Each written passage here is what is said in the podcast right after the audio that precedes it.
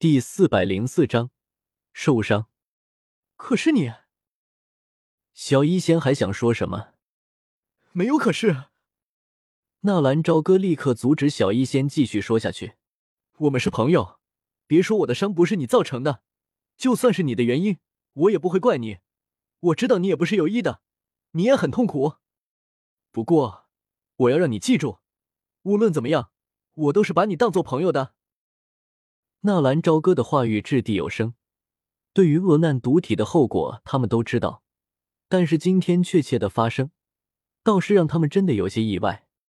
说实在的，加入了金地焚天炎的恶难毒体攻击力确实提升了很多，再加上天毒心经的加持，小医仙的实力估计现在已经突破到了斗王的级别。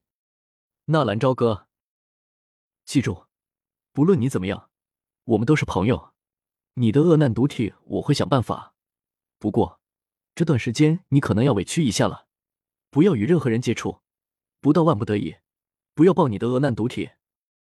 恶难毒体一旦进入了爆发期，其成长的速度是非常惊人的。好，可是你这伤怎么办？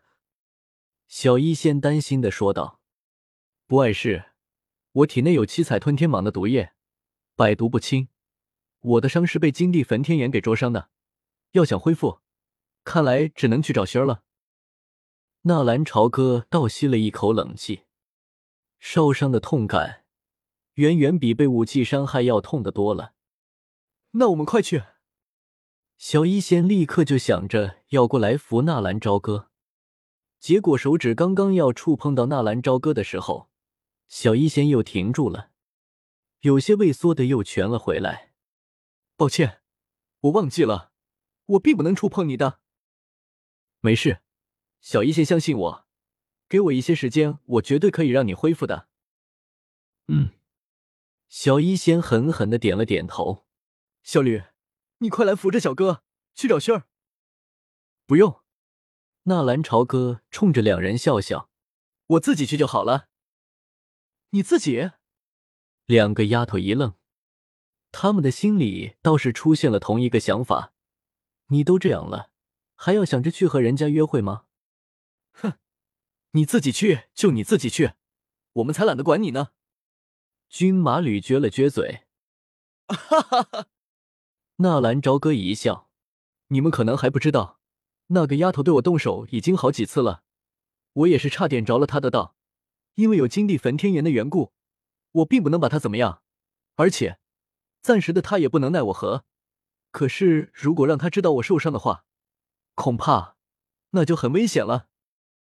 纳兰朝歌丝毫都不怀疑，如果薰儿有机会可以做掉他，那绝对会第一个动手的。你是说薰儿对你动手，还好几次？他要杀你？她不是你的女朋友吗？你们单独进入藏书阁。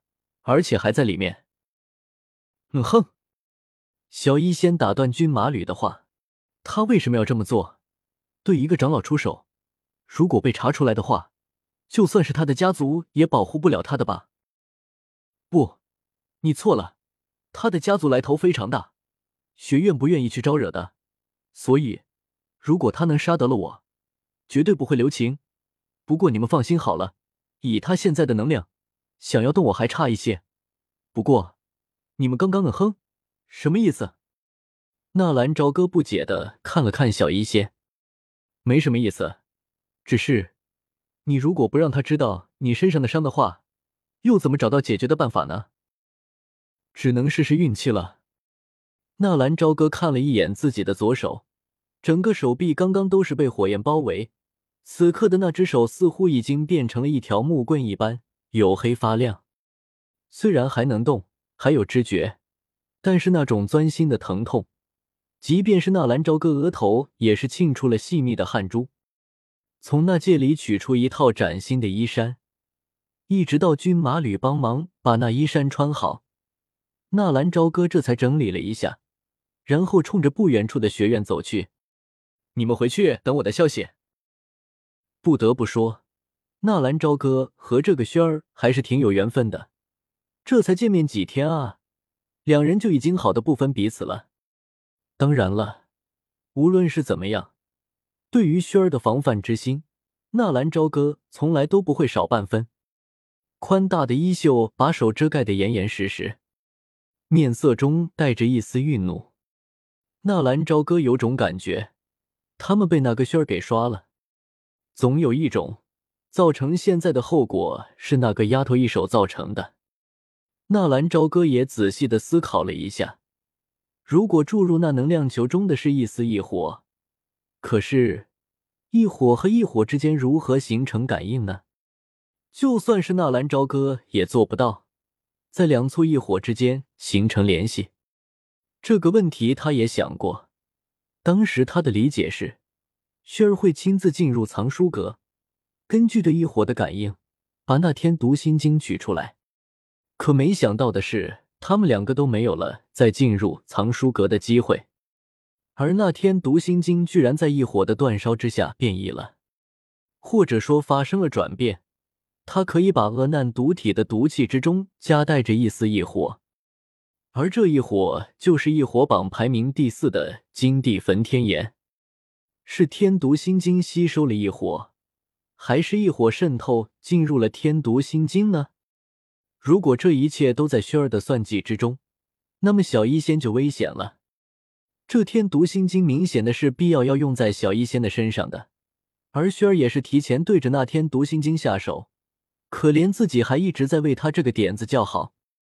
纳兰朝歌明白轩儿的意思，小医仙是恶难毒体，如果任意由他成长，将来对于萧炎将会是一大威胁。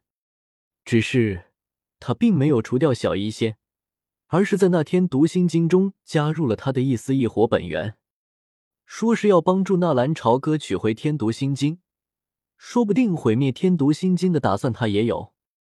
说吧，有什么事？我现在一秒钟都不想见到你。薰儿在看到纳兰朝歌的第一眼，就表现出了十分的厌恶。哦，是吗？纳兰朝歌故作惊讶的哦了一声。如果是这样的话，我倒是要经常过来了。不会是有人吃醋了吧？纳兰朝歌，你不要欺人太甚。薰儿一拍桌子。大有立刻动手的意思。行了，你也不用装了。萧炎又不是傻子，就算装的再像有什么用？说吧，什么条件？纳兰朝歌玩味的打量了一下今天一身雪白衣衫的轩儿，雪纺的纱裙，腰间束了一根白色的绸带，把那纤细的腰肢凸显得惟妙惟肖，让人看了不禁有种怦然心动的感觉。乌黑的长发及腰。一颗红色的蝴蝶发卡戴在头上，脚上是一双雪白的靴子。这么一身装扮，倒是把这个丫头衬托的如同一个出尘的仙子。什么什么条件？我不知道你在说什么。薰儿翻了翻白眼。你还有一分钟的时间，我今天要和萧炎哥哥去江南城，你最好在萧炎哥哥出现之前给我消失。七。